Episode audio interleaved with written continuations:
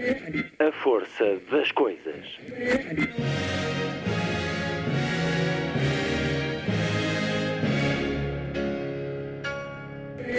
Welcome to the 109th last night of the proms.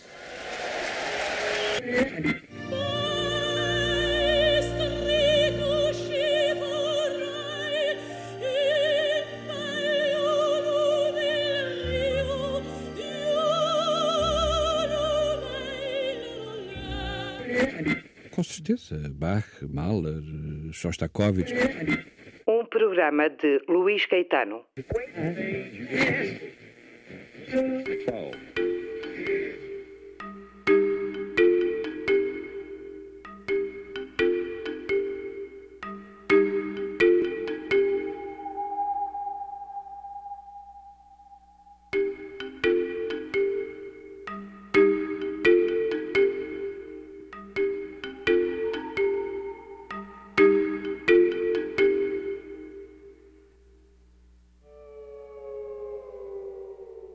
Eu sou José.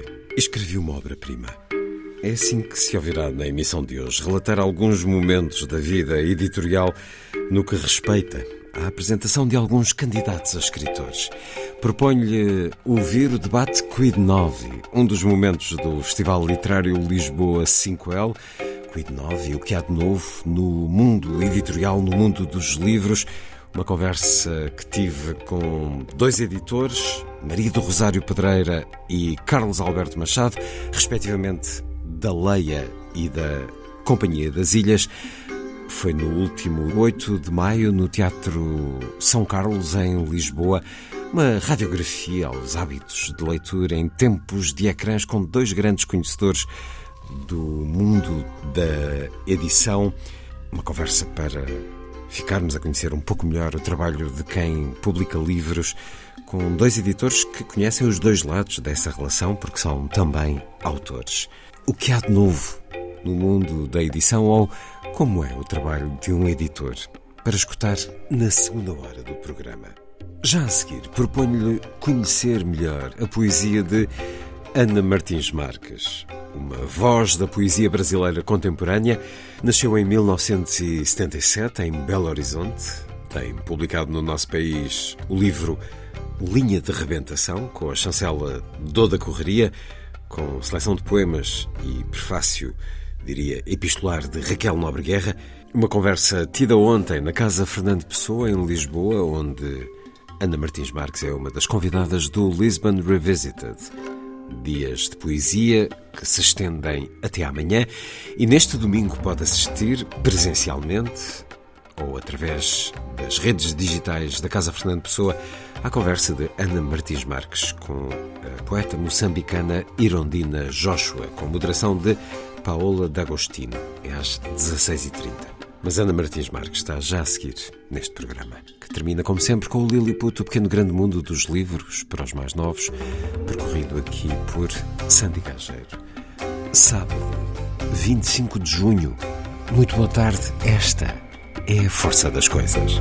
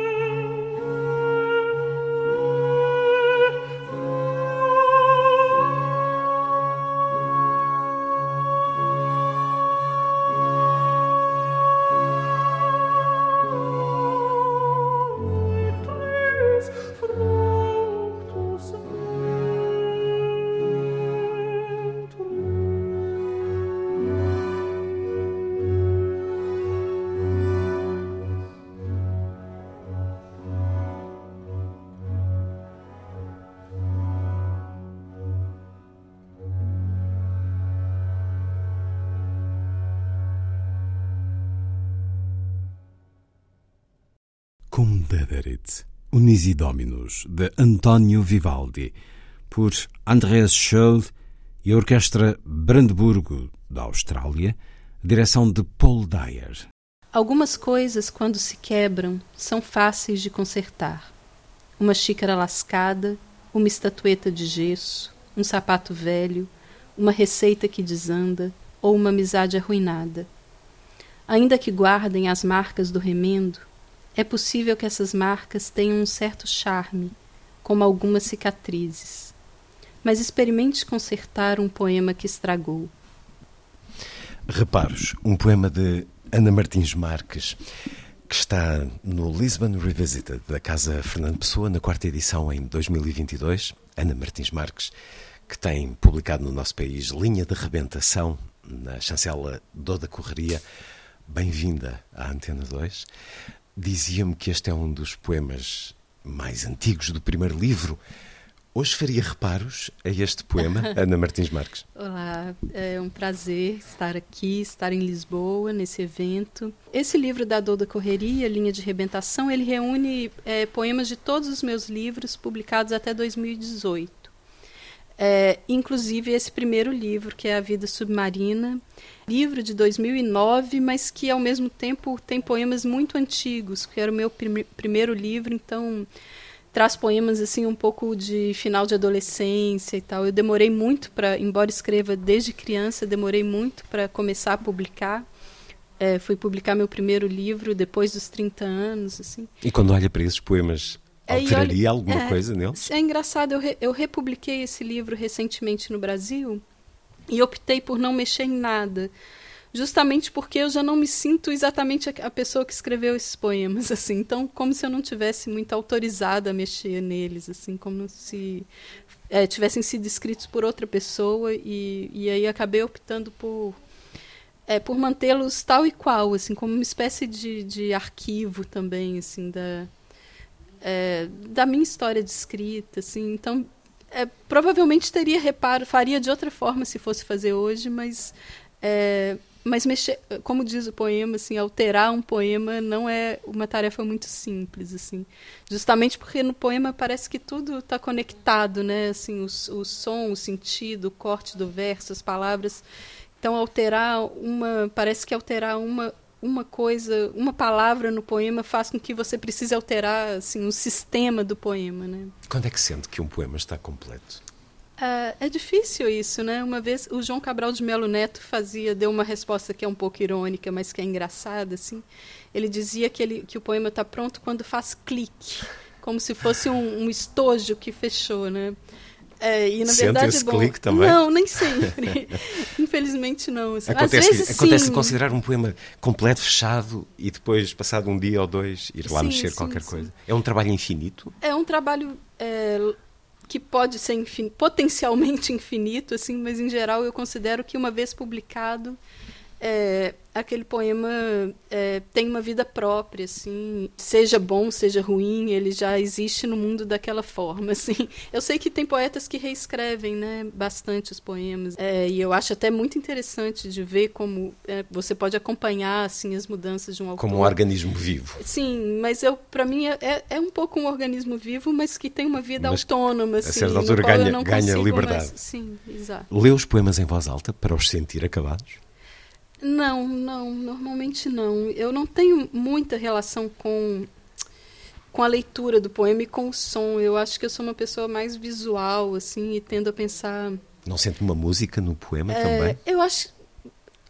Eu entendo que o poema tem uma relação com, com a música, né? Tem, tem inclusive uma definição bonita que eu acho do, de um ensaísta francês, em que ele diz que os poemas. É, é, nasceram é, como música e se recordam de terem sido cantados, assim, eu acho. Nasceram do Va canto vamos, e se recordam de terem sido cantados. Vamos ao Homero, vamos a, aos claro, poemas que eram cantados mas, e guardados é, de geração em geração. No meu caso, eu acho que eu tenho uma relação mais visual e existe um ritmo, mas é um ritmo visual, assim, do, do espaçamento da página, da, do corte. Então, eu penso muito no corte, é uma questão é muito assim, importante para mim, tem a ver com ritmo, mas eu penso, acho que eu penso mais espacialmente do que. Então, normalmente não leio. E quando, ouve, quando ouve os seus poemas na voz de outra pessoa, Estranha alguma coisa? Uh, estranho, mas acho, sempre gosto assim de ouvir, porque eu acho que existe a leitura em voz alta é uma interpretação, assim, tanto no sentido teatral quanto no sentido de uma interpretação é, do, te do sentido do texto, né? Então, acho muito interessante ouvir como outras pessoas leem e como é, aquilo é, mostra um certo entendimento do poema, assim, que às vezes é muito diferente do que eu tenho, mas ainda assim me, me interessa, assim. Então sempre gosto, inclusive como eu sou eu sou uma pessoa mais tímida que não não gosto muito de ler, de fazer leituras, assim. Então, quando outras pessoas leem emprestam a voz aos poemas, eu sempre acho uma coisa muito generosa, assim. Me... Já ouviu a sua poesia na voz da Adriana Calcanhoto? É, não, acho que não. Então, né? ah. Deixa-me cá. Sempre gostei dos livros chamados Poemas Reunidos, pela ideia de festa ou de quermesse, como se os poemas se encontrassem, como parentes distantes, um pouco entediados, em volta de uma mesa, como ex-colegas de colégio, como amigas antigas para jogar cartas, como combatentes numa arena, galos de briga, cavalos de corrida ou boxeadores num ringue, como ministros de Estado numa cúpula ou escolares em excursão como amantes secretos, num quarto de hotel, às seis da tarde, enquanto sem alegria apagam-se as flores do papel de parede. Poemas Reunidos, de Ana Martins Marques, que está no livro É Agora Como Nunca, antologia incompleta da poesia contemporânea brasileira, com organização e apresentação de Adriana Calcanhoto. Livro agora. Há cinco anos pedi a Adriana Calcanhoto para ler este seu poema. Ah, que maravilha! Não sabia. Tá vendo? Por isso que é melhor emprestar a voz para outra pessoa, porque ela pode ler assim dessa forma. No caso da Adriana, é, todos nós cedíamos né? a lista telefónica se fosse preciso para ela ler. Exato. Este poema que acabamos de ouvir na voz da Adriana Calcanhoto está na antologia É Agora Como Nunca que foi eh, a antologia incompleta, assim ela o intitula, da poesia contemporânea brasileira, uma edição cotovia, sobre a qual conversei com a Adriana há cinco anos e onde este poema se escutou. Espero que tenha gostado. Sim, é uma prenda de boas-vindas a Portugal. Muito obrigada. Nessa conversa com a Adriana sobre as novas vozes da poesia brasileira, ela dizia que eles estão dando a cara à tapa. Isto, para os portugueses, é entendível, mas não é habitual. Não é fácil escrever poesia no Brasil, disse-me a Adriana. Eh, ou em Portugal, já agora, disse ela também. Porque é fácil ficar esmagado por todos os grandes poetas anteriores. Subscreve, sente isto que a Adriana me disse? Essa ideia de dar a cara a tapa, é, é, sim, eu acho que porque existe uma dimensão de exposição, ainda que não seja uma exposição pessoal, né? Mas existe alguma, exige alguma coragem, assim, né? De como qualquer, acho que qualquer pessoa que que é, escreve ou, ou né, e a poesia em especial, assim.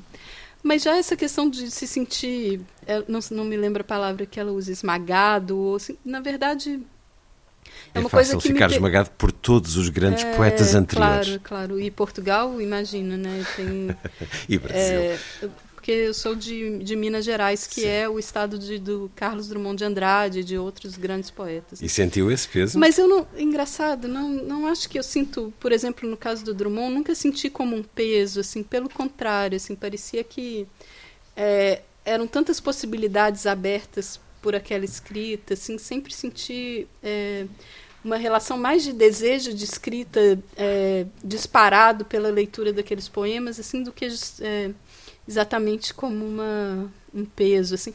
Mesmo porque eu não tenho a impressão que os poemas competem uns com os outros, assim. Eles talvez, né, eles competem talvez com outras coisas, assim. Nem os poetas competem uns com os outros? Ah, podem competir, acho que na verdade frequentemente competem, mas é, eu prefiro pensar que, que isso é, não é necessário, não é desejável, assim, e a relação que eu tento estabelecer com, com as pessoas que escrevem. Claro, às vezes você pode ter. Existe uma certa inveja, né, de alguém que escreveu aquele poema, assim, esse desejo, assim, isso eu gostaria de ter escrito, né? Mas é, o fato de que novos poemas incríveis existam no mundo, assim, acho que só é, a gente só tem que agradecer. E essa dicotomia entre um passado poético muito forte uh, no Brasil e, no seu caso, em Minas Gerais, com essa referência fortíssima, esse pilar, e os novos autores, falava com a Adriana em 2017 sobre a não atribuição do Prémio de Poesia da Academia Brasileira de Letras em 2015, porque os jurados, onde estava Ferreira Goulart, entenderam que não havia uh, suficiente uhum. qualidade para atribuir esse prémio. Isto foi uma arrogância da parte de uma geração mais académica, para com as vozes mais jovens, mais contemporâneas. Eu me lembro desse episódio e lembro que eu fiquei um pouco surpresa porque é, 2014, os, a premiação de 2015, salvo engano, é, julgava os livros de 2014. Exato. E 2014 é, é, o ano que foi publicado um livro que eu acho incrível e que foi muito influente na poesia brasileira mais recente, que é o livro da, Mari, da Marília Garcia, uhum. é, Um Teste de Resistores, né? Então, olhando retrospectivamente, é, parece estranho, mas isso é, é, difícil julgar assim o que que. Eu acho que eu tendo. É, é difícil às vezes você acompanhar o que está sendo feito é, na poesia contemporânea, às vezes é, entender as referências e, mas eu, eu procuro não pensar por esse lado da falta, assim, do que deveria ser a poesia, assim, ou que eu acho que às vezes é uma, uma questão que certos críticos assim lamentam determinadas coisas na aus, determinadas ausências assim na poesia. Eu acho que vale mais a pena procurar ver o que, que de fato está sendo feito e entendê-lo nos termos que sem ficar também projetando é, ideias é, sobre o que deveria ser poesia. Assim. A conversa com Ana Martins Marques é uma das convidadas do Lisbon Revisited na Casa Fernando Pessoa, edição 2022. Ana Martins Marques tem publicado no nosso país Linha de Rebentação, na Dor da Correria. Vou-lhe pedir a leitura de outro poema agora. Por favor, o que eu sei, Ana Martins Marques? O que eu sei. Sei poucas coisas. Sei que ler é uma coreografia, que concentrar-se é distrair-se. Sei que primeiro se ama um nome, Sei que o que se ama no amor é o nome do amor. Sei poucas coisas, esqueço rápido as coisas que sei, sei que esquecer é musical. Sei que o que aprendi do mar não foi o mar, que só a morte ensina o que ela ensina. Sei que é um mundo de medo, de vizinhança, de sono, de animais, de medo. Sei que as forças do convívio sobrevivem no tempo, apagando-se, porém. Sei que a desistência resiste que esperar é violento. Sei que intimidade é o nome que se dá a uma infinita distância. Sei poucas coisas. Obrigado por mais essa leitura. O que eu sei, o poema de Ana Martins Marques.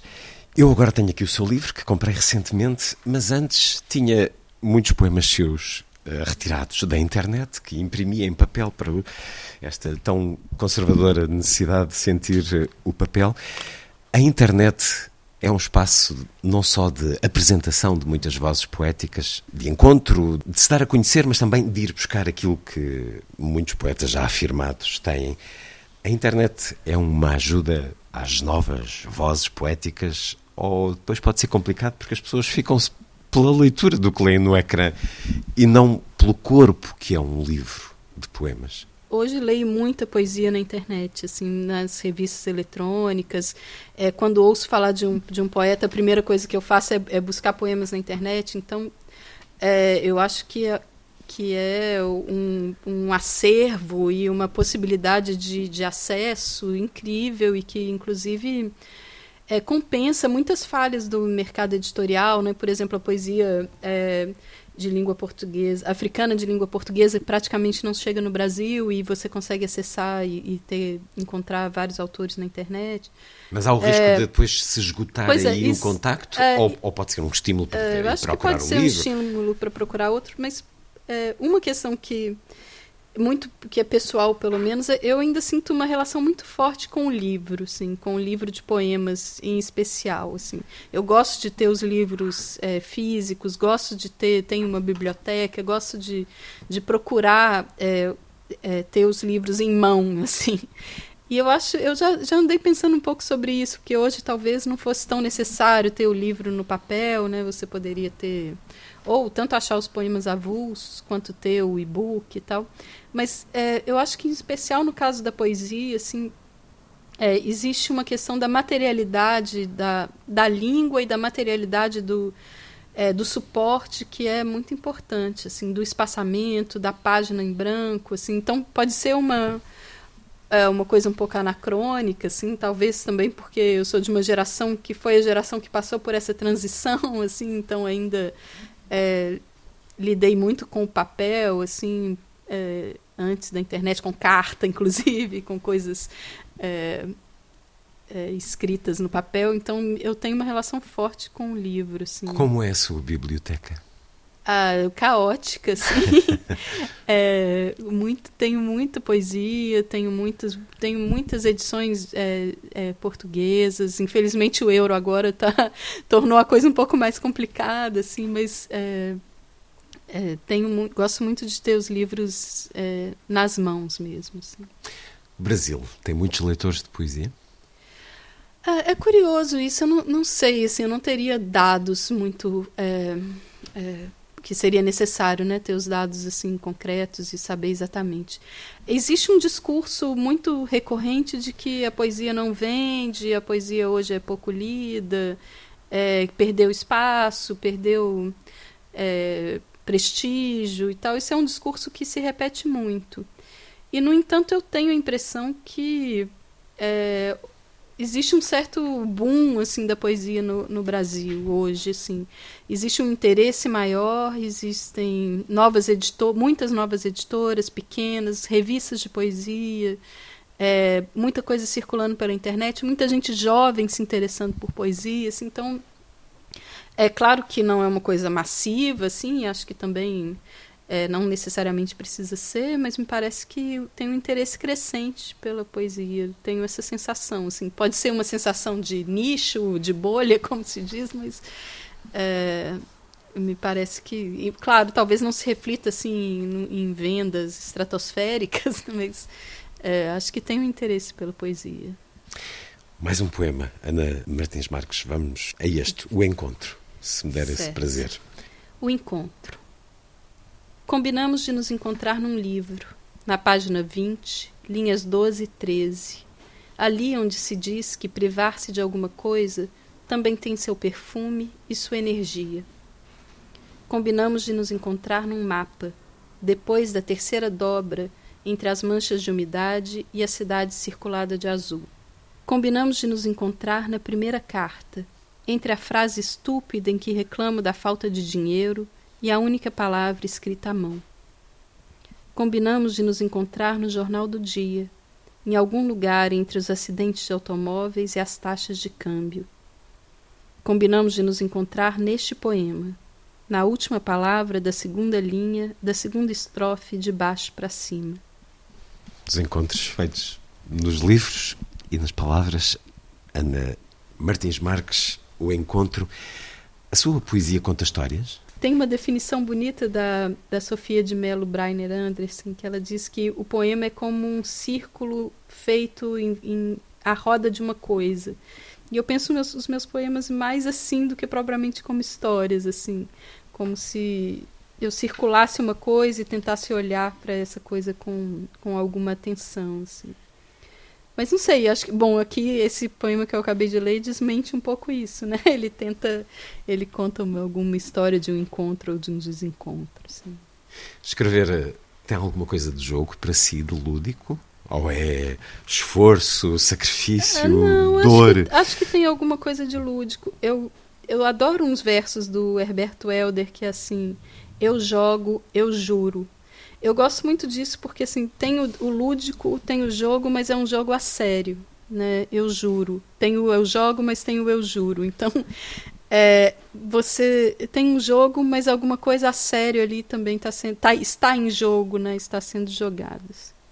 Senta-se para escrever ou os poemas surgem quando menos espera? Eu mantenho uma espécie de caderninho assim e vou fazendo anotações e, e anoto palavras, anoto imagens assim, às vezes alguma citação, às vezes alguma coisa escutada assim, e mas em algum momento sim preciso me sentar e, e, e trabalhar aquele, aquelas anotações assim, aquele material. Então eu acho que os poemas surgem, mas eles assim frequentemente precisam de algum auxílio para surgir, assim, não é não é como acho que o, o pessoa disse uma vez assim, aconteceu-me um poema, né? A mim não me acontecem muitos poemas, eu preciso um pouco fazê-los acontecer. Assim.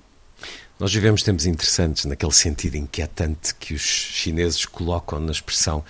Tivemos crises económicas sucessivas, uma pandemia, uma guerra, e o Brasil hum, elegeu um presidente que é um homem, sob todos os pontos de vista, da dignidade execrável. Isso contamina a sua poesia ou a poesia no geral que se faz hoje no Brasil? Essa marca do tempo, essa atualidade? Todo mundo que vive no Brasil hoje é, não consegue escapar de, de sentir de alguma forma o peso desse, desse momento, assim, um momento muito decisivo e muito angustiante e um momento de muita destruição, assim, que é, muitas das coisas, e principalmente para quem escreve, para quem trabalha com arte no país, assim, que virou alvo né, mesmo, assim, no, nesse momento, mas é, eu lembro sempre de uma frase da Marina Tsvetaeva que falava que o poema ele deve refletir o tempo, mas não como um espelho, como um escudo. Então acho que também o poema de certa forma ele é, pode ser, né, entre outras coisas, pode ser também uma espécie de escudo assim contra esses tempos que são realmente terríveis. E pode ser lança também. Já escreveu com raiva, com vontade que ele seja intervenção? É, não, eu acho que pode ser, certamente pode ser é, uma arma de ataque, assim, mas não, não é muito o meu modo de escrever, assim. Talvez para mim mais escudo do que, mas sim, acho que é, como, como diz um poema do Leminski, todas as armas são buenas, assim, inclusive os poemas, né? Assim. Já nos citou Leminski, Tsvetaeva, Sofia de Melbreiner Andressen, Herberto Helder. Quem são os seus poetas? Quem são aqueles que de alguma maneira a fizeram poeta, ah, para além nossa, destes? são muitos, assim, eu tenho, realmente, para mim a leitura é uma experiência muito decisiva, assim, mais do que a escrita, talvez, já me perguntaram se é, seria difícil viver sem escrever, eu acho que para mim talvez não, assim, viver sem ler é que é mais difícil imaginar. Assim. Mas assim, é, eu acho que muitos dos poemas, dos poetas com os quais eu converso, assim, procuro é, eles aparecem nos meus poemas, assim, tem muitos poemas em que, que são poemas em diálogo, assim, e que eu gosto dessa que a poesia deixe ver, assim, um pouco as marcas, as cicatrizes da leitura, assim, digamos. Então tem muitos poemas dedicados.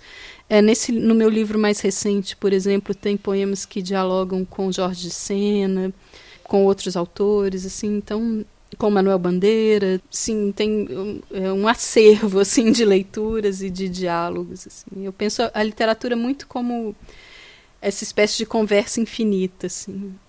E para citar mais um, já que você falou, né, eu recorro a muitas pessoas porque eu também não tenho tantas ideias próprias assim, mas o Manuel Antônio Pina fala que a literatura é uma arte de ladrões que roubam ladrões, né? Então acho que é um pouco isso assim também colocando esses roubos assim, então atravessam também nos meus poemas. Uma conversa cheia de vozes poéticas adequadamente, ou nós estivéssemos na casa de um senhor que tinha Sim. muitas vidas de muitos poetas dentro de si Peço-lhe a terminar agora que escolha um poema para nos ler, por favor, Ana Martins Marques, sem a ah, ditadura dos meus pedidos. Nossa, mas... Bom, eu vou ler o poema Praia das Maçãs, está no meu último livro. Ele já saiu publicado na revista Telhados de Vidro, aqui, a convite do Manuel de Freitas. Praia das Maçãs. O nome já seria suficiente para nos alegrar. Nem era necessário o mar, o corpo jogado ao sol, o caminho descendente do bondinho com os joelhos juntos, encostados. Nem as cervejas quentes, os cigarros divididos, a língua cheia de sal, os livros cheios de areia, nem que nos contassem que a praia levava aquele nome por causa do rio que atravessava vários pomares antes de desaguar no mar. depositando na areia os frutos colhidos no trajeto. Na manhã seguinte, a luz filtrada pelas folhas, a distância do seu corpo na mesma cama e eu que jurei não chorar. Praia das Maçãs, também o seu livro editado em Portugal, Linha de Rebentação, nos dá uma praia. Creio que não é esta praia sintrense. Muito obrigado, Ana Martins Marques. Prestes a entrar nesta aventura de celebrar a poesia no Lisbon Revisited da Casa Fernando Pessoa. Sei que está muito cansada pelo jet lag e pela viagem longa que acabou de fazer a atravessar o Atlântico. Muito obrigado por ter estado na Rádio Portuguesa Antena 2. Eu é que agradeço pelo convite, pela conversa.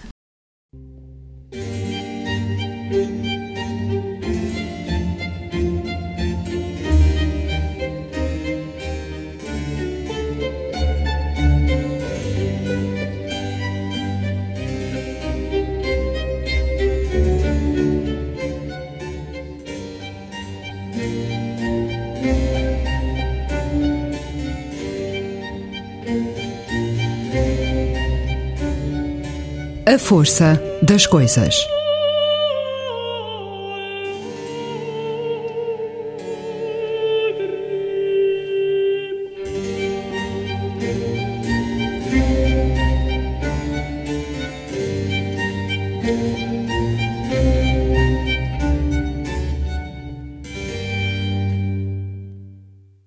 Daqui a pouco, o mundo da edição. O que há de novo? Como recebem aqueles que publicam livros, os originais, em particular de autores ainda por conhecer, uma conversa que tive com os editores Marido Rosário Pedreira e Carlos Alberto Machado no Festival Lisboa 5L, no último mês de maio. Antes, regressamos à música. Via Malika, Dome Pel Jasmin, o dueto das flores da ópera Lacme de Léo Delibes com Joan Sutherland e Jean Berbier e a Orquestra Nacional da Ópera de Monte Carlo, direção de Richard Bunnings.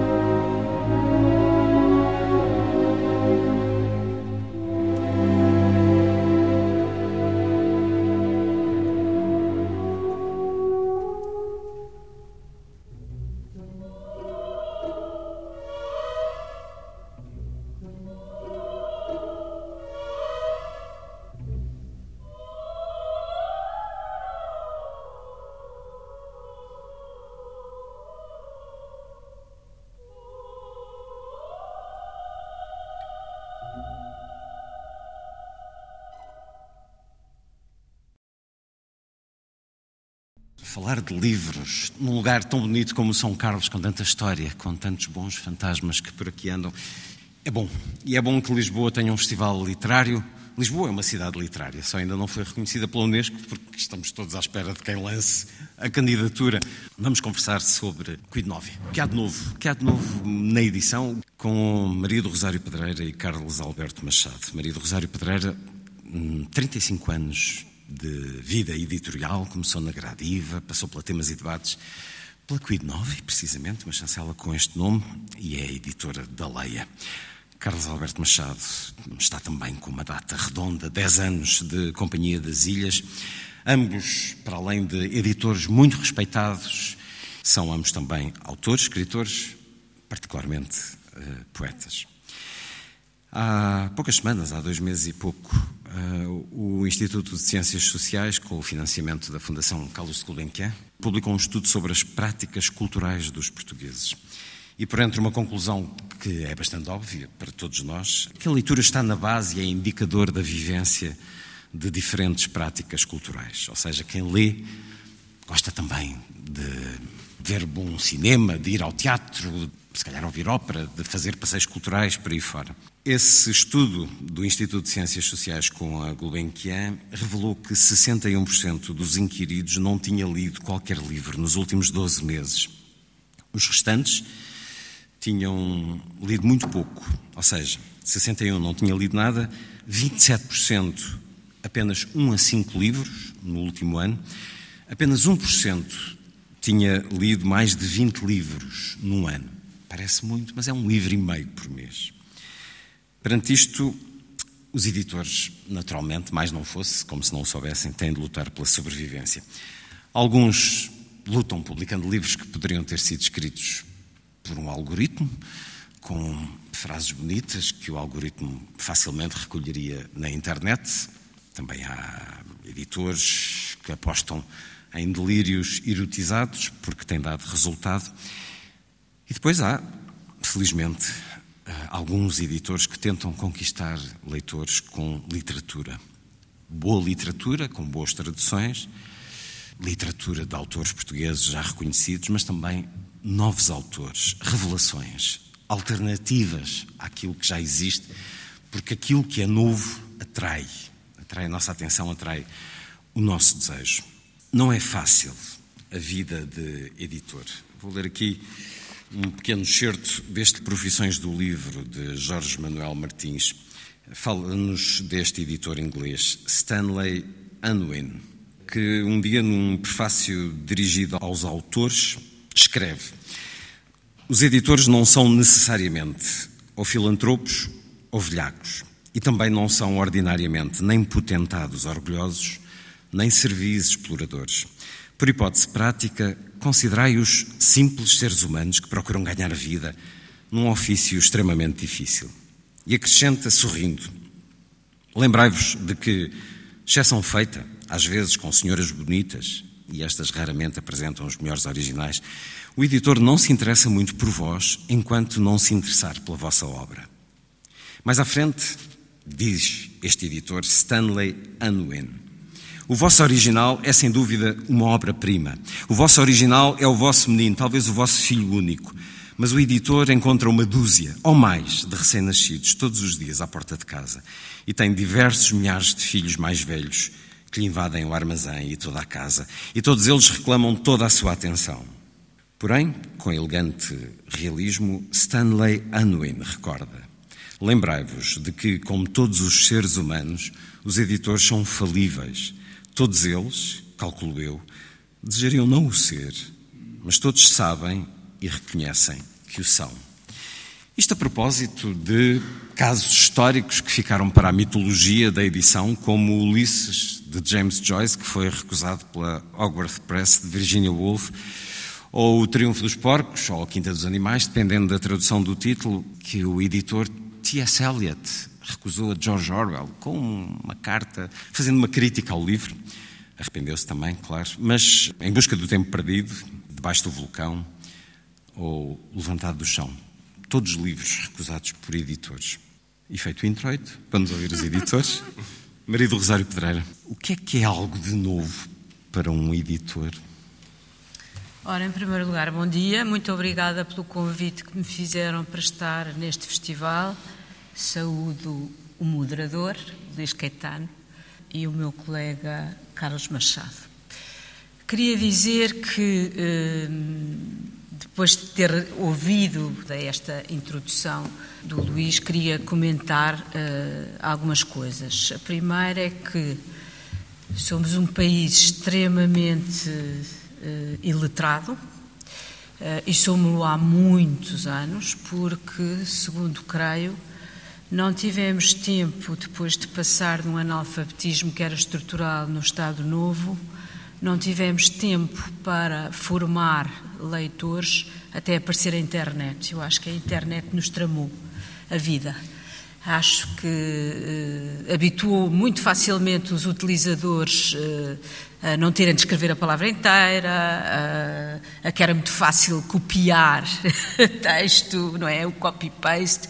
As crianças nas escolas passaram a fazer trabalhos. Eh, escritos no computador, portanto nem sequer treinaram a caligrafia, que é uma forma importantíssima de aprender, porque todos nós que estudamos noutro tempo estudávamos a escrever e o copiar é uma coisa, o copiar à mão é uma coisa que faz fixar e que ensina, ao passo que hoje em dia está tudo no ecrã e é, e é aparentemente muito fácil. Portanto, eu diria que, por um lado, é catastrófico este, eh, ouvir estes números, não é? 61% de portugueses não compram um único livro, sendo que o número. Não leu, que é pior. Não leu, não leu. Ir a uma biblioteca. Livro, sendo que uh, a verdade é que temos um número de licenciados muito superior ao que tínhamos antes de, do 25 de Abril, portanto é estranho que essas pessoas que são licenciadas não leiam, mas por outro lado também acho que isso tem que ver com o ensino, ou seja, não tem que ver só com a internet e com a quantidade de, de distrações que existem por esse lado. Acho que quando os cursos, uh, em princípio, que são os cursos de, de, transmissão de conhecimento e informação, são aqueles para os quais é preciso menos média para entrar e que têm ordenados baixos, é numa sociedade que passou a prezar ah, o ser rico, o ganhar bem e ter coisas, portanto toda a gente quer ser economista, engenheiro, arquiteto, médico, que é o que dá dinheiro, não é? E portanto desvalorizou-se muito a profissão do professor e, e, e, a média para entrar e a, as pessoas que entram no ensino também são aquelas que não entram em mais lado nenhum e, portanto, como não entraram nos cursos que queriam, só tinham média para entrar naquele, entraram naquele. Haverá uma porcentagem que eu creio mínima de pessoas com vocação e o resto, para mim, são pessoas que não, foram ali parar porque não podiam ir parar a mais lado nenhum. E isto é, obviamente, o círculo vicioso. Se o professor... Uh, não lê e não tem interesse nenhum nisso, eu, como escritora, vou a muitas escolas e percebo muitas vezes que o professor utiliza aquele tempo que eu lá estou simplesmente para não dar aula. Não está minimamente implicado naquilo que eu estou lá a fazer. Os meninos têm umas perguntinhas e as perguntinhas são todas iguais. Então, mas a senhora não viu que todos os miúdos estão a fazer a mesma pergunta? Ah, pois, coitadinhos, eles tiveram, trabalham tanto. Isso é um dos problemas graves. Uh, de hoje e acho que o que é que acontece também a edição uh, uh, se deixou prostituir quando se tornou uma indústria, ou seja, resolveu que é mais importante ganhar dinheiro do que publicar livros que façam algum bem às pessoas, que mudem as pessoas, que chocalhem as cabeças. E, portanto, a partir do momento em que, como, como disse o Luís Caetano, os livros que estão no top são uma, uma, desgraça absoluta em termos literários, não é? Eu uma vez vi na Feira do Livro uma fila enorme de autógrafos para uma rapariga que eu não conhecia e fui espiolhar que livro seria aquele. Era uma rapariga que fazia desenhos e que tinha e umas frases por baixo. Uh, e abriu o livro ao calhas e tinha um, um, desenho de uma casa de banho e dizia por baixo. Uh, a graça de uma pessoa se lavar no bidé são os salpicos. E virei a página e tinha um sexo masculino estilizado e dizia por baixo Vodafone. tinha uma fila de 200 pessoas à frente e já tinha vendido 40 mil livros. Portanto, eu também penso que os editores entraram nesse ciclo vicioso, nesse, nessa, nessa coisa irresistível que foi, não, o importante é fazer dinheiro. Quando se faz dinheiro para se poder fazer aquilo que é importante e não vende, até enfim, podemos fazer um livro ou outro que dê muito dinheiro para fazer os outros que são importantes. O problema é que agora a pergunta é: mas porquê é que fazem os importantes se eles não se vendem? E, portanto, é muito difícil viver nesta profissão.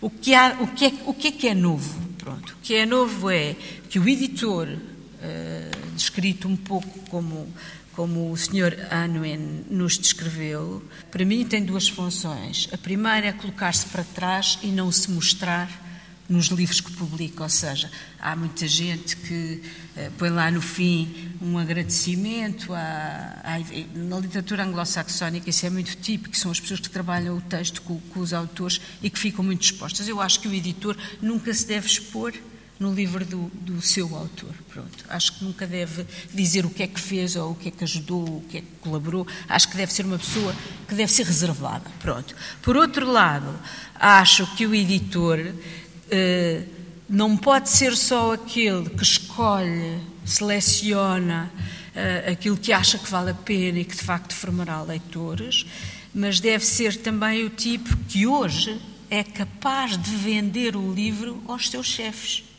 Ou seja, quando eu quero publicar uma coisa que eu sei que à partida um capitalista me diria, não, isso não se vai vender nada, então eu tenho que ir à procura dos argumentos com que vou convencer essas pessoas de que aquilo é inescapável. É, por exemplo, vamos supor, eu tenho uma autora alemã que me interessa muito publicar, já publiquei o primeiro livro dela, era um livro muito bom. O segundo livro é muito bom, mas é muito grande e eu sei que a tradução vai ser muito cara para uma tiragem relativamente pequena, uma vez que temos uma, uma massa crítica muito, muito pequena hum. em Portugal. Que argumentos o que é que eu, usou? O que é que eu fiz? Ela é uh, descendente de uh, ucranianos. Ela foi para a Alemanha porque os russos tratavam mal os ucranianos e, portanto, os pais emigraram por causa disso. Portanto, eu tenho esta, agarro-me a isto hum. para dizer isto está no ponto certo para ser publicado. Isso é o argumento esperto. tem que ser, tem que ser. Ou seja, o editor também se tornou o editor que não é independente, como o Carlos, Pronto, por claro. Exemplo. Vamos ouvir provavelmente uma experiência trabalha diferente. para uma estrutura maior. Tem de ser ele próprio hum. também um marketeer no sentido... Maria do Rosário Pedreira tem que inventar um discurso para uh, a finança da, da, editora. A verdade é que se eu acreditar muito num livro, eu consigo hum. ter argumentos suficientes. Mas esse argumento da Ucrânia é ótimo, Pronto. naturalmente. Mas e quando, e quando é preciso dizer que literariamente aquele livro é diferente, é, é muito bom? É assim, é, não é argumentos... é preciso dizer, hum. porque isso é logo aquela coisa que as pessoas embirram, que é, não, hum. não venho a falar do literário. literário para intelectuais. não se vende. Ou seja, tal como aqui se disse, a minoria que lê a literatura é provavelmente a minoria que vai à ópera, ou que vê uma exposição de fotografia, ou que vai à dança. E eu acho que nós temos que aceitar isso. Ou seja, uh, já percebemos que não ganhámos a batalha. Eu pensei que ganharíamos a batalha depois do 25 de Abril. Eu sonhei que, que com o fim do analfabetismo nós fôssemos ter muitíssimos leitores mas a internet cortou-nos as, as, pernas. Portanto, eu acho que agora eu tenho que trabalhar para a minoria, porque eu não acredito que essa minoria vá subir. Não acredito mesmo. Vamos desenvolver depois a questão do que há de novo, mas Carlos Alberto Machado não tem necessidade, julgo eu, de se justificar perante o Departamento de Marketing, o Departamento Financeiro, a administração uh, da sua Companhia das Ilhas, mas tem que impor a si próprio um código de aceitação de livros relativamente rígido, porque certamente que recebe muitas propostas, muitas sugestões, muita oferta. Como é que é a sua forma de receber novos autores, ou não tão novos, mas que dão identidade ao seu catálogo? Muito obrigado pelo convite, obrigado a todos vós que aqui estão. As editoras independentes já se procuraram definir eh, por várias razões, vários parâmetros, uns mais de natureza filosófica, outros de natureza economicista, outros de natureza política, E eu acho que uma das razões, uma das, uma das formas de caracterizar de uma forma simples e relativamente sintética o que é uma editora independente é dizer simplesmente isto: amanhã fecho a porta e não tenho contas a prestar a ninguém.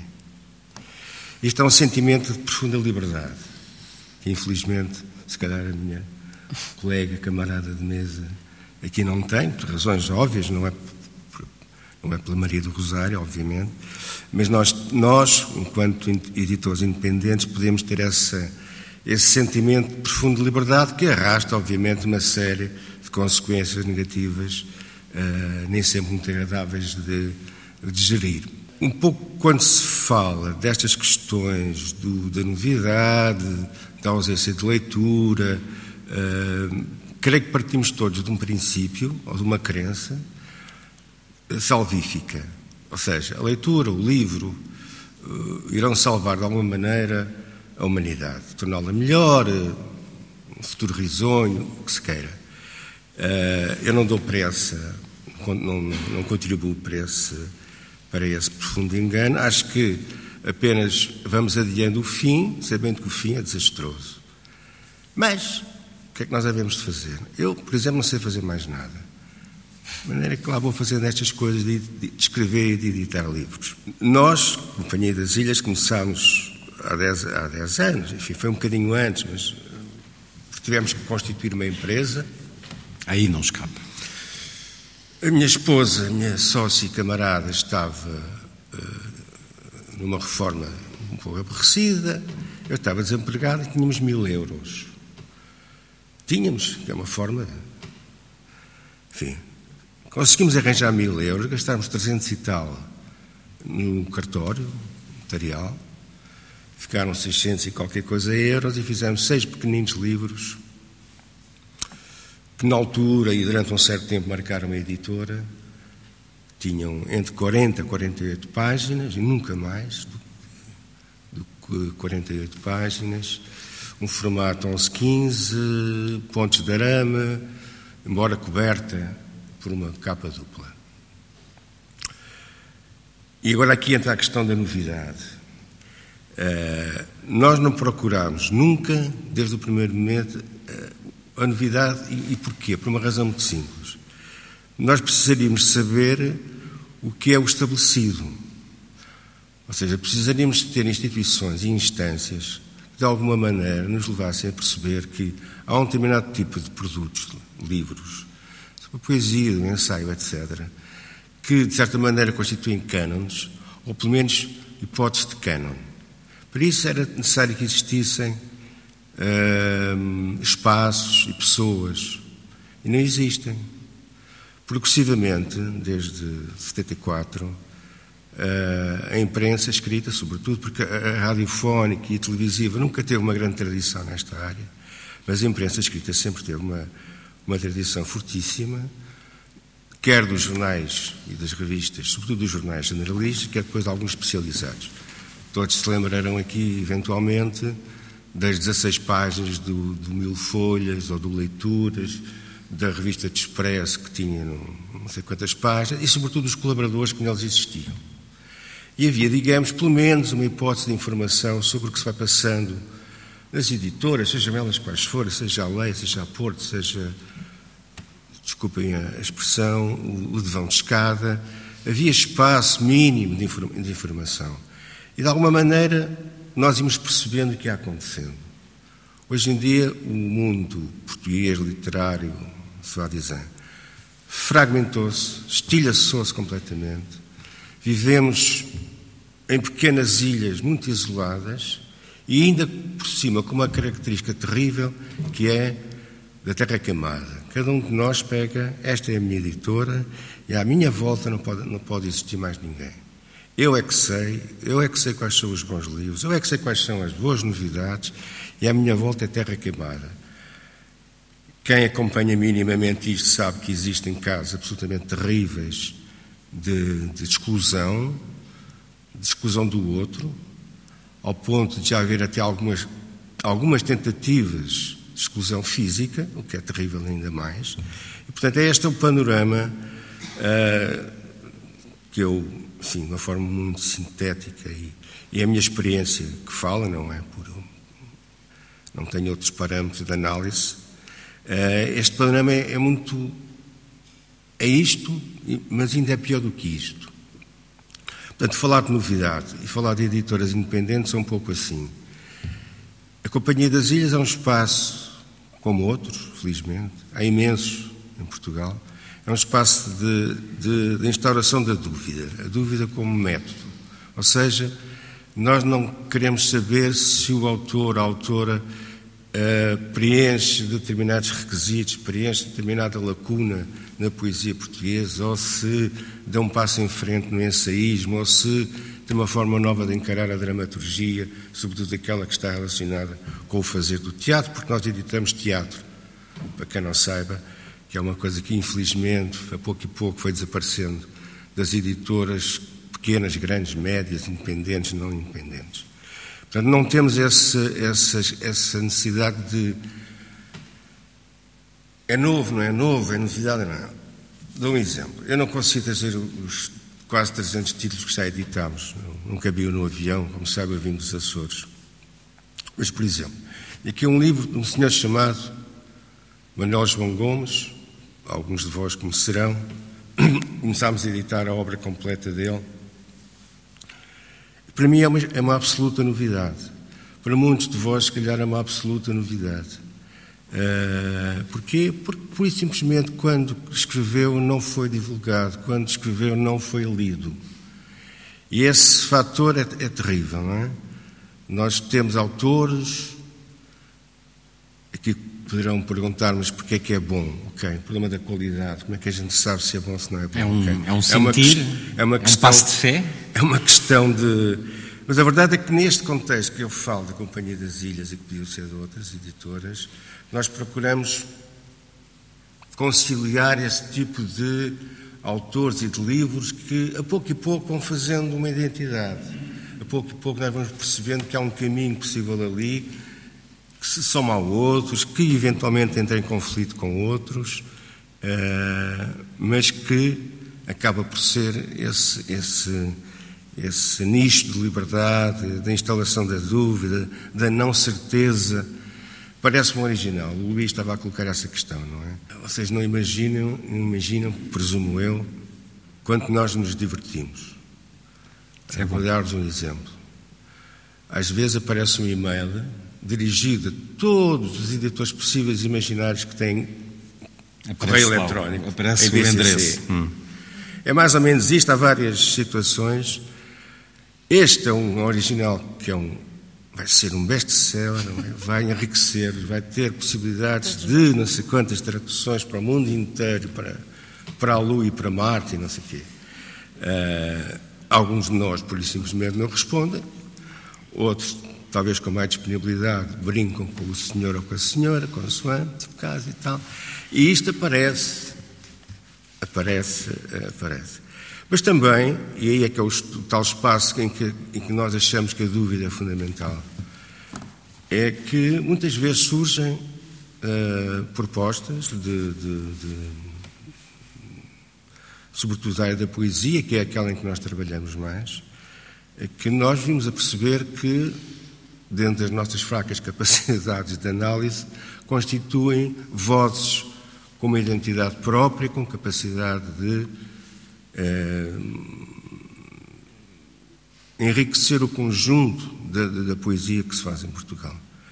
E alguns aparecem por e-mail, é o caso da, só para dar um exemplo, da Madalena de Castro Campos, que por acaso não existe, eh, é, é uma figura inventada, mas que apareceu um e-mail com uma série de poemas, perguntaste se nós estávamos interessados em publicar, eu li e disse sim, Uh, ótimo, vamos, vamos publicar. E a pessoa depois identificou-se, disse quem era, não tinha nascido em, acho que é Dublin, e não era arquiteto, e não era mulher, enfim, uma série de coisas. E aí está um, um, um caso de, de, de uma autora, chamemos-lhe assim, que veio compor este, este mosaico que nós vamos procurando vamos procurando construir à volta da editora. Bom, e veria muito mais exemplos, mas, mas tempo, para é, definir é e pôr de parte, não se pode falar na coisa nova. Não. Concorda? Bem, a coisa, assim, no, a assim, coisa a nova é sempre, é sempre um filtro de tudo o que está para trás. E o problema com esses autores todos que escrevem, a dizer isto vai ser o livro do ano. Sim, mas isso é o ano sim, sim, mas eu não eu, eu já recebi casos, mais. Eu sou o José e escrevi uma obra-prima. Não apetece ler, não é? Mas a verdade é que sem leituras, sem referências, sem cultura, não há obra nova, não é? Hum. Digamos Mas assim. Do bom, não do, do ano do Teiro, do bom Sim. Que a Maria do Rosário Pereira tem publicado ao longo dos anos. Pode-se falar de algo novo ou de algo bom, de qualidade literária? Sim, eu acho que pode, eu acho que pode. Aliás, quando eu comecei há 20 e tal anos, no princípio, no, no fim do, do, do século, a fazer autores portugueses e comecei com nomes que hoje são nomes firmados, como o do José Luís Peixoto, ou Walter Hugo Maia, ou João Tordo, que, já, que hoje tem uma, uma, bibliografia já extensa e anos de carreira, a verdade é que aquilo que eu encontrava nesses livros é alguma coisa de novo. Hum. Ou seja, se nós pensarmos que a literatura se faz com um material que é justamente o mesmo que serve para eu insultar, comprar uma aspirina, pedir um café e, e dizer palavrões, não é? É incrível como ao fim de séculos e ainda com esse mesmo material eu consigo encontrar uma coisa que eu estou a ler e nunca vi nada assim. Mas em termos Agora, de linguagem? De linguagem, sim, ou de estrutura, por exemplo. Hum. Eu, eu, eu, penso, por exemplo, que, o, que, um autor como o Philip Roth não é, é um autor muito contido e muito seco, ou seja, na linguagem ele é perfeitamente plano, mas a estrutura dos seus livros é completamente inovadora. Ele faz este livro que agora está aí um filme, que é um, um homem com quatro amantes, que é um diálogo do princípio ao fim, não tem uma frase em discurso indireto e é uma coisa absolutamente genial de temos que pensar para perceber quem é que está a falar, quando é ele, quando são elas. Quer dizer, isto é uma coisa absolutamente genial. Como é que se consegue isto ao fim de séculos de, de coisas publicadas, não é? A mesma coisa com uma combinação de, de, de palavras uh, invulgar, como, como o Walter tinha naquele, naquele momento que começou, a, que ganhou o prémio Saramago, por exemplo. Não havia nada parecido com aquilo, não é? E, portanto, eu acho que, pelo menos em Portugal, eu não, não conheço a literatura literatura mundial dizem, por exemplo, que o Gonçalo Tavares já tem muitas pessoas que escrevem como ele nos países da, da Europa Central. Não conheço suficientemente a literatura da Europa Central para dizer, claro que há ali assim reflexos, há Sim, ecos, mas dizer... cá em Portugal já tentam escrever Sim, a maneira pronto, dele, pelo menos. Eu, claro. Portanto, eu acredito que há sempre reminiscências de, de, daquilo que se leu. Aliás, hum. o problema é querer-se publicar sem ler, não é? É dizer aos autores, olha, vê-se por este original que mandou que não leu, que precisa de ler, e as pessoas respondem: Ah, mas eu não gosto de ler, eu gosto é de escrever. É, é aqui que, é aqui que entronca o problema, diria eu. Agora, eu sinto esse novo. Eu acredito, claro que não há o novo sem o que está para trás, sem, é uma espécie de filtro. Agora, acho que a combinação, muitas vezes, ou estrutura ou linguagem, é nova, é cheirar novo, e é isso a mim que me interessa. Passa por esta assim. experiência, Carlos Alberto? Eu não digo que não há novo, que não há novidade, vamos lá ver. Eh, eu acho que eh, eu colocaria mais peso específico na dúvida, na incerteza. É evidente que todos nós somos leitores, sobretudo quando somos leitores, editores, temos que tomar opções. Quer dizer, escolho este e não escolho aquele. É evidente há aqui questões de gosto pessoal, eh, também escrevo, sei as dificuldades, reconheço falhas, reconheço coisas inovadoras, etc. Eu acho que se devia deixar instaurar a dúvida. E é por isso que servem as pequenas editoras, que se complementam com outras. Não, não são o mundo. Mas essa instauração da dúvida é fundamental. Eu não tenho a certeza. Prefiro não ter a certeza. E digo isto com toda a sinceridade, porque, uh, além daquelas casas anedóticas, já referimos aqui, e haverá imensa. Há um amigo meu que coleciona, espero que um dia publique, todas essas coisas que são fenomenais, também dos livreiros. Já agora, a última que me contou é de uma senhora, acho que era uma senhora, que foi à procura do último romance do Shakespeare. Ok? e esse meu amigo procurou dizer não seria uma peça que não terá lido, ou uns sonetos. Não, não. Lá ando às Havia, voltas havia até um que era. blog que se chamava Idónea Bibliotecária com essas Chama-se Nicholas pedir. Sparks, era o autor que ela dava à procura. Portanto, ok, feito o parente. Agora, eu acho que é importante, eh, nós fazemos isso, fazemos essa escolha, a gente reconhece, eh, reconhece plágios, reconhece mil e uma coisas. Mas quando eu escolho, eu digo, eu quero este e não quero aquele, eu sei que daqui a uns tempos a, a dúvida continua permanente, a dúvida, está, a dúvida está lá. Então tenho que vir outro autor, depois outro autor, e depois uma recusa.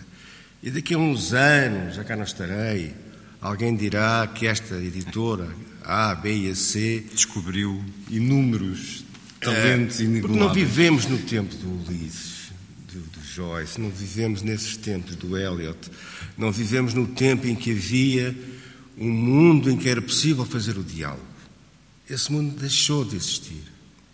Portanto, a, a- a relativização destas coisas, da novidade, do ótimo, do excelente, do ganhou o prémio, é?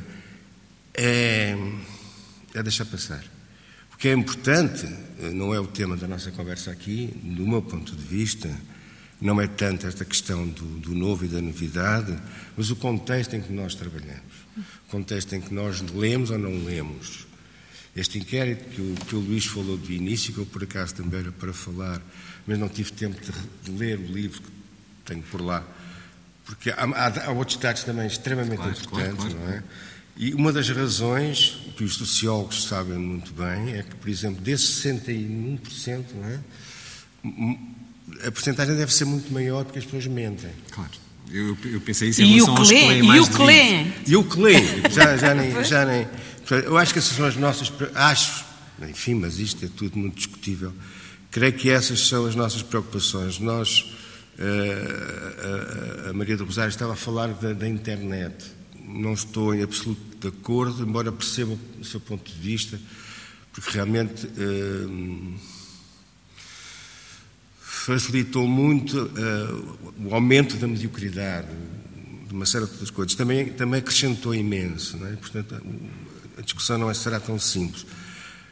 Mas a verdade é que são esse tipo de coisas que eu acho que nos fazem falta discutir, eh, que se calhar falta discutir do ponto de vista político, verdadeiramente político, e não apenas do, do, do, do fogo de vista eleitoral ou do fogo de vista parlamentar, mas discutir a sério, porque é esse contexto de, do que é que nos falta para sermos um bocadinho melhores que, que depois, se calhar, nos permitiria ter o autor que afinal foi a ler qualquer coisa antes de chegar à, à Maria do Rosário ou a mim, dizer, tem aqui um livro bestial, pá, e, e depois não lê. Talvez, se essas coisas se alterarem um bocadinho, essas coisas deixem também de pesar tanto neste, no contexto em, em, que- em Deixe-me só uh, dizer uma coisa que há pouco não disse, que por causa dessa história da novidade e do, e do novo e do procurar o novo, nem sempre se publica um livro só porque é novo. Claro. Pronto. E depois também há uma coisa que é, uma escolha é sempre subjetiva. Queiramos ou não, o nosso gosto está lá, não é? Eu até posso uh, olhar para um livro e, e- e do ponto de vista intelectual dizer isto até é bom, mas eu não gosto disto. Eu não gosto. E, portanto, como não gosto, eu não vou conseguir defender este livro porque eu não gosto dele. A mim aconteceu-me já recusar livros, ou porque os achei muito chatinhos, ou porque achei que não tinham público nenhum, que teriam do- dois ou três leitores e não valia a pena o risco da edição para não encontrar leitores, não é? Há coisas que eu acho que às vezes também estão no nosso enfim, no nosso gosto, no, no- tentamos ser imparciais, mas nunca somos completamente imparciais. E naquilo que te. Deixa-me só dizer Sim, uma sim. coisa, Luís, peço desculpa. Há, há um- há um dado, estão ali alguns livreiros ali fora e eu conheço bastante. E tenho uma estimativa que das livrarias todas do país, 95% delas não têm livros das chamadas independentes, que publicam a esmagador- a esmagadora maioria, por exemplo, do ensaísmo e da poesia do teatro em Portugal. Isto são dados objetivos. Claro que eu não, não, não tenho. Não, não andei a contá-las. não Sim, tenho- mas é entrar Não tenho um instituto, um instituto de, de sondagens e de estatística, mas isto, isto existe. Percebe? O- E esses livros não, não, não são livros livres, ou seja, não, não, nunca obedeceram. Vai ficar em armazém, não vai ficar, vendo, não vendo. Não faz, porque é preciso fazer aquele livro, independentemente de estamos a cometer a generada.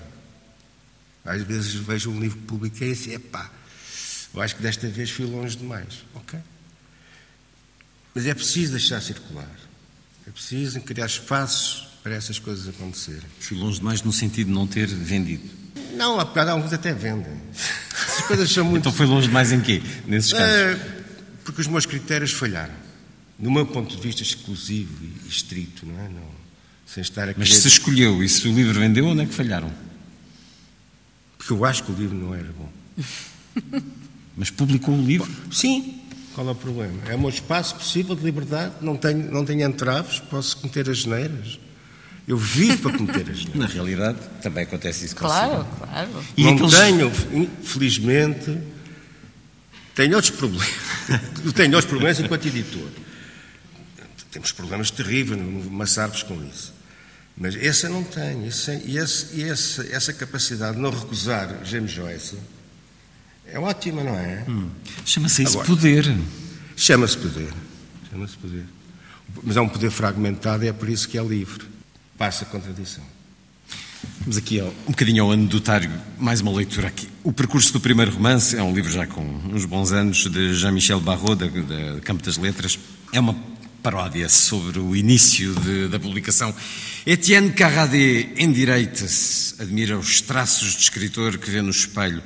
Escreveu um romance, o seu primeiro romance. Este rosto será, dentro em breve, fotografado, estará na capa de um livro, aparecerá nos jornais e nas revistas, será convidado para participar nas emissões literárias, irá à televisão, à rádio.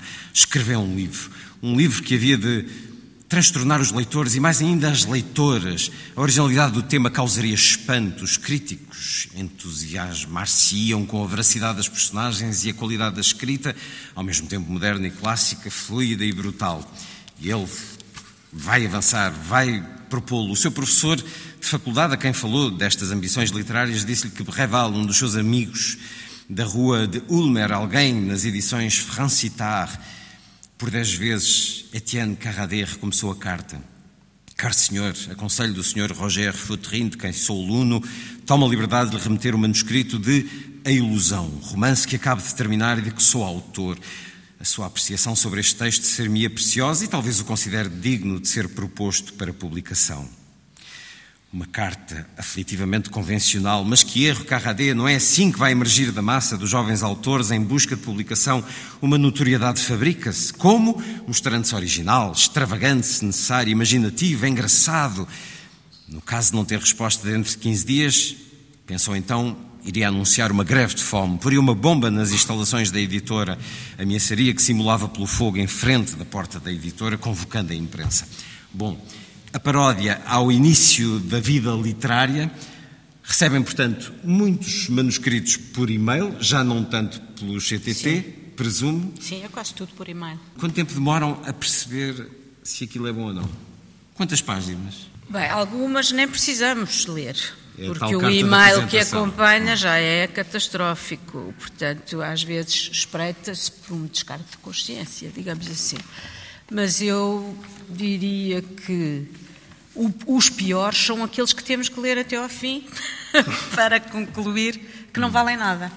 Porque há eh, os que são obviamente bons, e isso vê-se logo no princípio, os que são obviamente maus e em 10 páginas estão excluídos, mas depois há aquelas coisas que não se percebe bem se são publicáveis, se têm interesse, não têm nada de obviamente errado, só que não acrescentam nada também. Portanto, chegamos ao fim e há, há muitas coisas iguais àquelas. E, portanto, ah, se calhar não valem a pena e não ficamos com elas cá dentro muito tempo.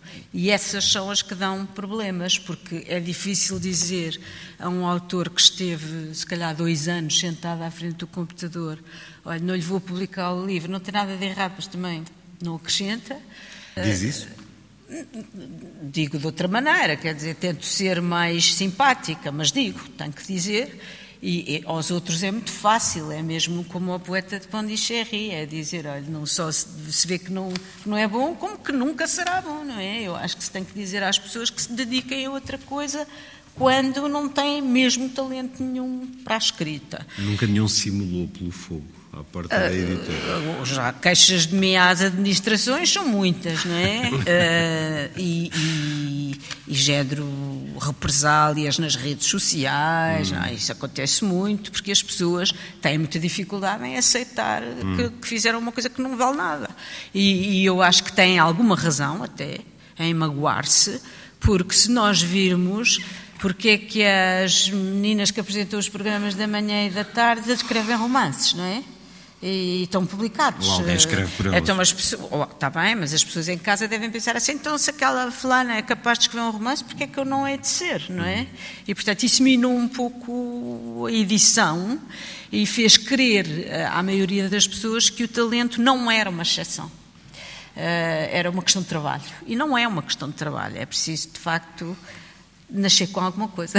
acho eu, acho que nem todos somos escritores, não é? Eu no também. seu caso, permite-se hum, ler apenas umas páginas ou pensa também nos anos que as pessoas passaram em frente ao computador, como é Carlos Eu já estive do outro lado. Aliás, vou, Está, vou continuar a estar do outro lado. Primeiro escrevia coisa, mandava aos editores e iam todos para o lixo. Ok? Eu sei que. Respondiam-lhe isso... sempre? Sim, respondiam. Hum. De uma forma geral. Uh, bom, Há situações e situações, para tentar ser breve. Uh, nós recebemos uh, manuscritos originais de poesia, de ficção longa, de ensaio e de teatro. E, e, cada, uma tem um, cada um destes géneros, chamemos-lhe assim, tem um, tem um enfoque diferente. É? Por exemplo, a poesia eh, tem a tendência, talvez perceber um bocadinho melhor, embora pouquinho, na poesia tem a tendência para pôr de parte rapidamente se vejo que não. Por exemplo, que não há leitura, como dizia a Maria do Rosário, quer dizer que não há uh, aquele, digamos, candidato não, não leu, ou leu só um autor, aparecem cópias. Herberto El. Herberto, não, sim, sou Eugênio de Andrade, depois Herberto El, Manuel de Freitas, enfim, por aí fora. Variações. Uh, a gente vê logo que Pois há aqueles em que se instaura a dúvida, que é uma coisa que eu, que, eu, que eu aprecio bastante, e aí eu também falho, mas sim, responder diretamente é sim. O, os ensaios que me chegam, de uma forma geral, são de autores que, que, que de alguma maneira nós temos alguma, algum conhecimento pessoal, também não são assim muitos, e, e são quase todos publicados e publicáveis com o teatro, eh, nós temos uma, uma, uma tendência para eh, eh, apreciar o texto teatral numa dupla perspectiva. Em primeiro lugar, na relação direta que tem com o palco, com o fazer teatral, e depois no, no ato literário propriamente dito. E aí uh, estabelecemos com, com, com um autor e um dramaturgo, o Rui Pina Coelho, uma parceria para, para avaliarmos em conjunto e, de uma forma geral, aquilo que nós recebemos vamos publicando na medida das nossas possibilidades, porque anda muito próximo do palco, não são grandes peças literárias, mas andam por ali. O caso do romance, eu penso que é parecido com aquilo que disse a Maria do Rosário, que é, epá, às vezes não se consegue, às vezes vai só ao princípio, vai só ao meio, vai só ao fim e acabou. Quer dizer, não vale a pena. Para além do novo que vos pode chegar por e-mail ou pelo correio, procuram-no procuram-no até fazer nascer. Sim, eu, eu por exemplo, falando, por exemplo, com gente das letras, jornalistas, dizer, Eu posso dizer que o primeiro romance da Ana Margarida de Carvalho nasce de um, uma espécie de um convite hum. do Rui Breda, que é meu colega na, na, na Leia, e meu, sobre uma pessoa que escrevia crónica, que Liam se percebia perfeitamente que tinha tudo para poder ser uma ficcionista de qualidade. E, portanto, fomos, digamos, eh, desencaminhá-la. Ou disseram, se escrever um romance, Eu acho que ela já tinha ideias, hum. não é? Mas nós fomos lhe perguntar porquê que ela não escrevia. Eu acho que isto foi o primeiro passo para ela, enfim, dizer, tenho aqui alguém que está a chamar por mim e, portanto, vou-me dedicar... Hum é isto, não é? E... Estão atentos, por exemplo, também a prémios? Alguém recebe um prémio? Eu acho que o prémio já é, já há tantos prémios que às Mas vezes... por isso mesmo, não... às vezes pequenos prémios Pronto. mais uh, desconhecidos ou que se dá menos atenção Sim. podem revelar alguém? Isso acontece? Se calhar na Procurar? poesia, sim. acontece Eu, como mais, não publico eh, poesia, é mais difícil. Nós temos no início, eh, já tinha organizado coisas, ainda antes de ter a editora, e nós temos três, quatro, cinco, vai variando, amigos nossos, poetas, digamos, reconhecidos na praça pública, que nos vão, vão dando dicas. Dizer, "Epá, olha, andei um, uma menina ou um menino a escrever poemas, tenta ler, E recomendações, Infelizmente não há vezes. espaço de discussão, que é o tal problema que eu de início falava, não é? Nós todos de vez em quando vamos à procura de uma coisa antiga, antiga tem 10 ou 20 anos, onde se discutiam os livros e agora não há. não há. Portanto, vou à procura aonde? Também não há cafés, Ah, é? Ao são Facebook, bancos. não?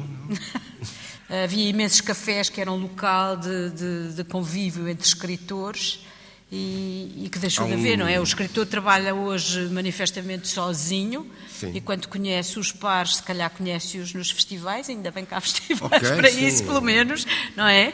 Mas de facto trabalham muito sós. Eu acho que antes havia escolas, ou havia movimentos, ou havia ah, uma ideia comum que, que reunia um grupo, não é? E hoje eu vejo que os autores eh, às vezes até têm uma certa.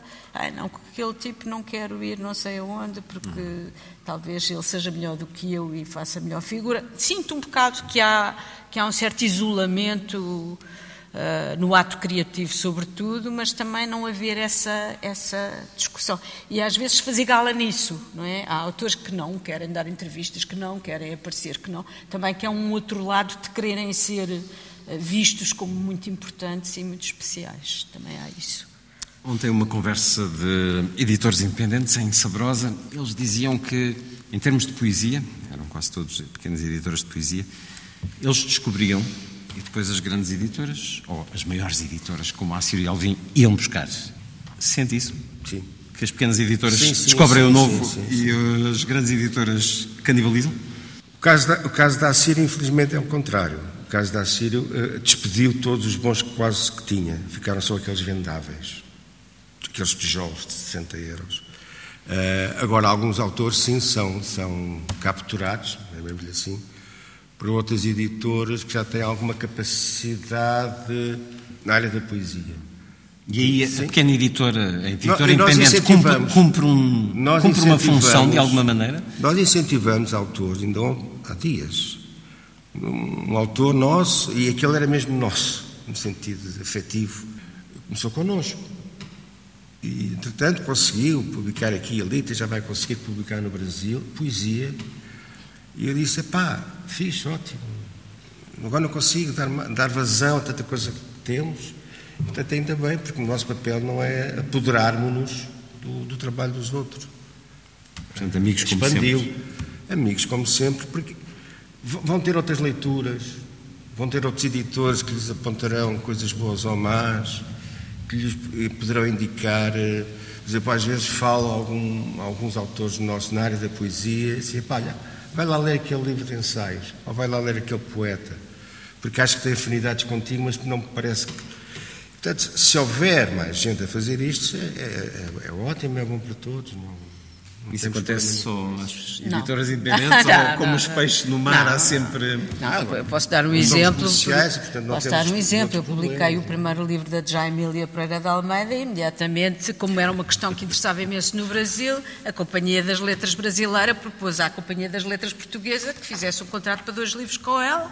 E ela lá foi fazer o contrato com dois livros, mas depois a relógio da água também já a foi buscar e, portanto, ela vai mudando de editora. Portanto, isso passa-se com as grandes e com as pequenas, não, não se passa só mas acredito que se passe mais com as pequeninas, eh, porque aí assim também há uma, uma, uma mudança que é de antes os autores eram escritores nos tempos livres que tinham outras profissões e hoje querem ser escritores com todo o direito, a tempo inteiro, e portanto querem ganhar mais dinheiro e sabem que se estiverem numa estrutura maior, É mais fácil serem mais bem pagos, por um lado, e por outro, não lhes falha não haver eh, azares pelo caminho, como eu também tive quando trabalhei em editoras pequenas, que os autores me desapareciam todos porque a, empresa não tinha dinheiro para lhes pagar. É? Pergunto à sala se alguém quer colocar uma questão. A pergunta era qual é, digamos, a percentagem, se é que pode, eh, digamos, funcionar nessa base, eh, da interseção. Portanto, imaginando que há um manuscrito que acha que tem muita qualidade, eh, consegue convencer, digamos, a administração, o livro é publicado, mas não tem saída. esse, digamos, autor, é-lhe dada uma segunda hipótese ou não? Muito obrigado. Como é que se chama? Desculpe. Não. Maria Antónia. Muito obrigado. É muito interessante a sua, a sua pergunta, porque hoje, infelizmente, as pessoas que trabalham na parte de gestão, digamos assim, das editoras regem-se por um instrumento que se chama GFK, que é uma coisa detestável para os editores, porque diz quanto é que os autores venderam de cada livro. E, portanto, quando nós, por exemplo, vamos propor um autor que até era de outra editora, mas quis sair e quis publicar connosco e tem qualidade, a primeira coisa que vão ver é quanto é que ele vendia na outra editora.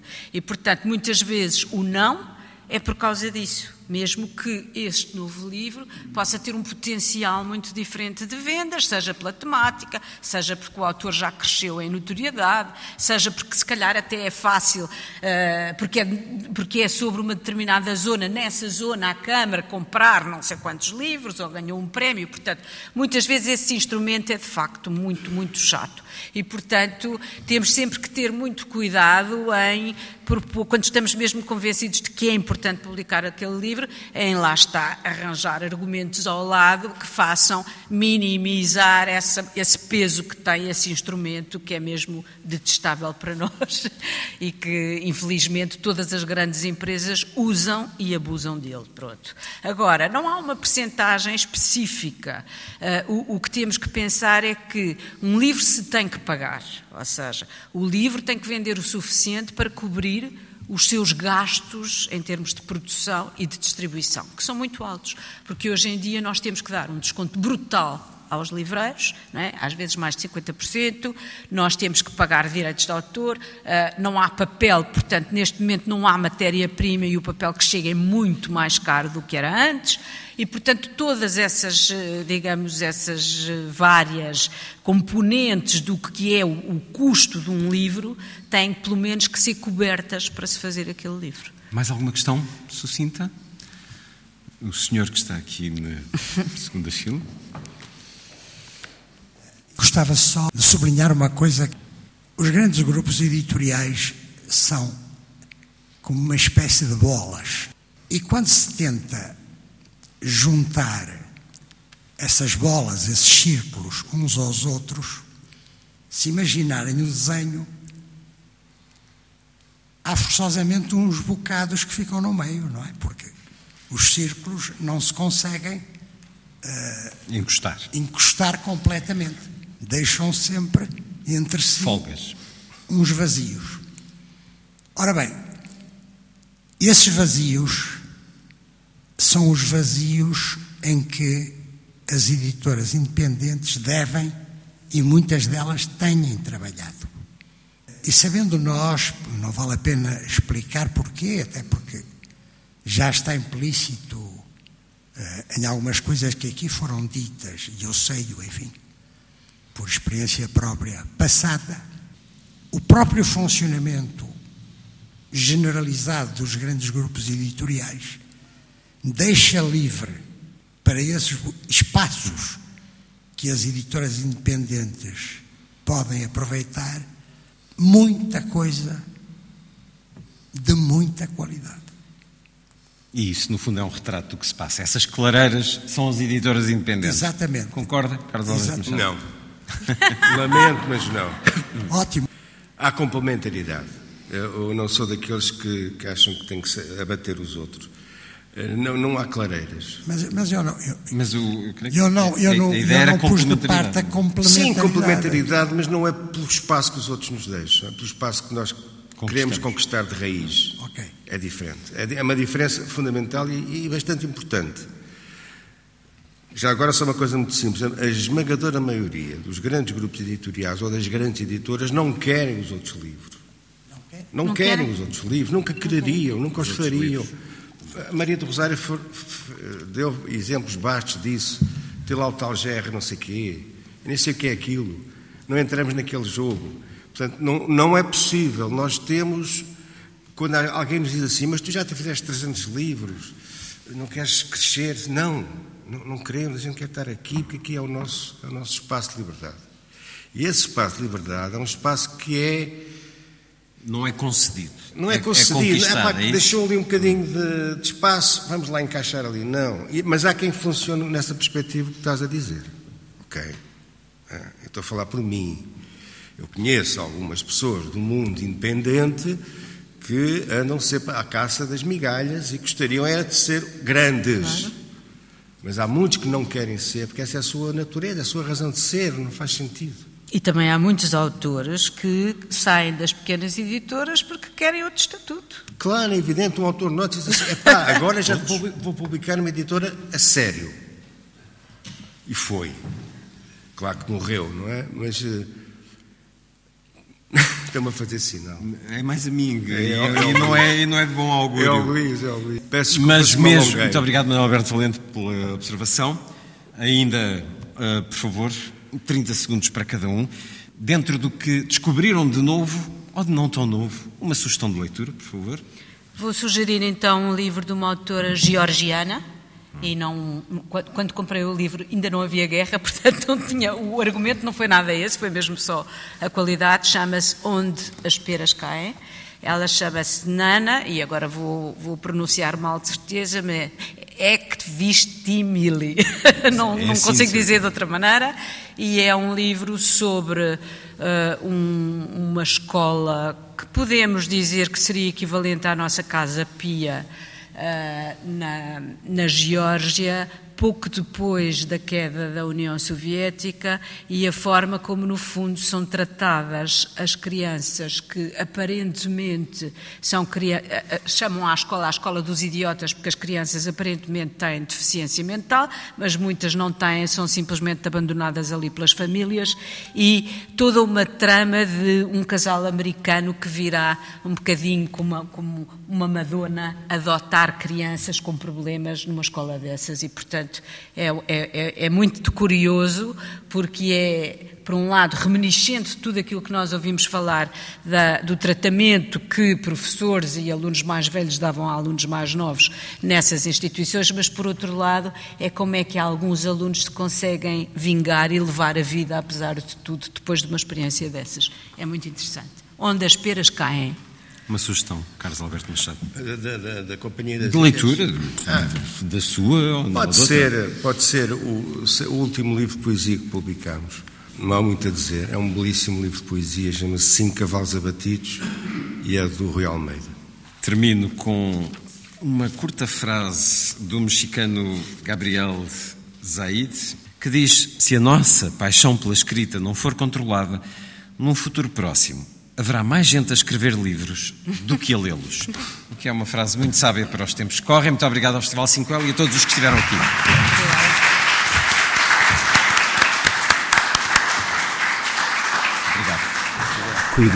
O que há de novo no mundo da edição? Uma conversa que ocorreu a 8 de maio no Teatro de São Carlos, em Lisboa, inserida no Festival Lisboa 5L com Maria do Rosário Pedreira e Carlos Alberto Machado. Os encontros à volta dos livros vão mais longe através da rádio, neste programa.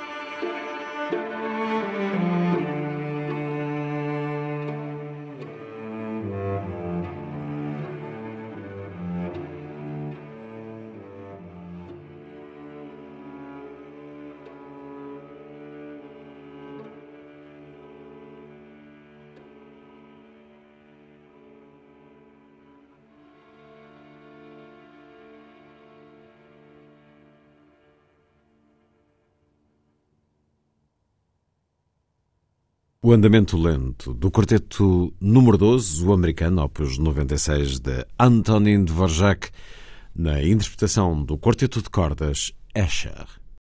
A seguir, Lilliput é o pequeno grande mundo dos livros para os mais novos, percorrido semanalmente neste programa por Sandy Gageiro.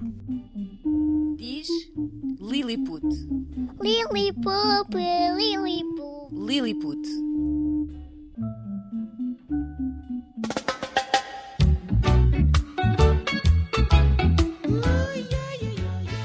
Esta semana falamos de uma autora espanhola radicada em Lisboa. Marina Guiber venceu o 14º Prémio Internacional Compostela com o álbum Selva.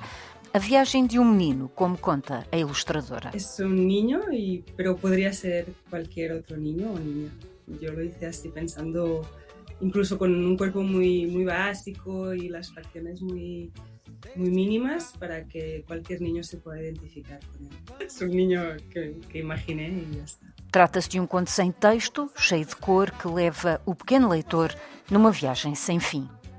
Pues fue un proyecto de, de, mi curso, el seminario de ilustración que estoy haciendo en, en, Arco. Y la propuesta era ilustrar un álbum sin texto y la única palabra que podía haber era el título. Y el, el resto era libre. Y, y quería trabajar eh, plantas y animales. Y partí de, de ahí. No, no tenía así una idea muy concreta ni una historia en mente que contar, solo como empecé, bueno, pues si quiero dibujar plantas y animales, pues empecé haciendo esbozos, visitando el jardín botánico, sumergirme un poco en, el, en este universo que quería, con el que quería trabajar. Y ahí poco a poco, eh, con las imágenes y, y con eso, con la visita del jardín y haciéndome preguntas, empezaron a salir pequenos esbozos que, que empecé a ver que podiam contar uma história. A viagem de um menino por uma selva de vegetação frondosa e exuberante, um convite ao leitor para se deixar perder neste percurso de papel. Selva é uma edição calandraca. Vamos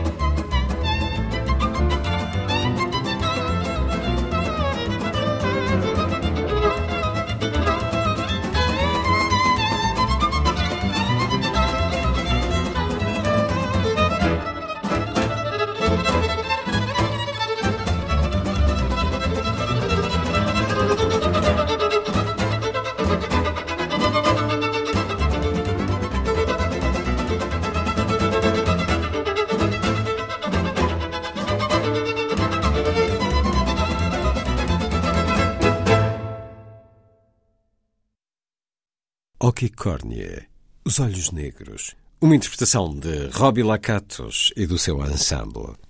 E com este ritmo termina esta emissão da Força das Coisas. A si, obrigado por estar com a rádio. Bom dia, bom fim de semana. A força das coisas.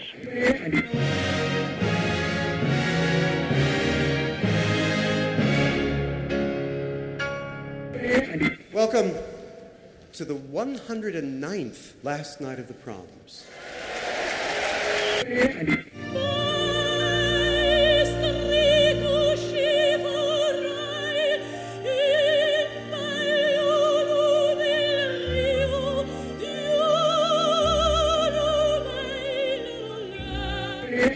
Com certeza, Bach, Mahler, Shostakovich.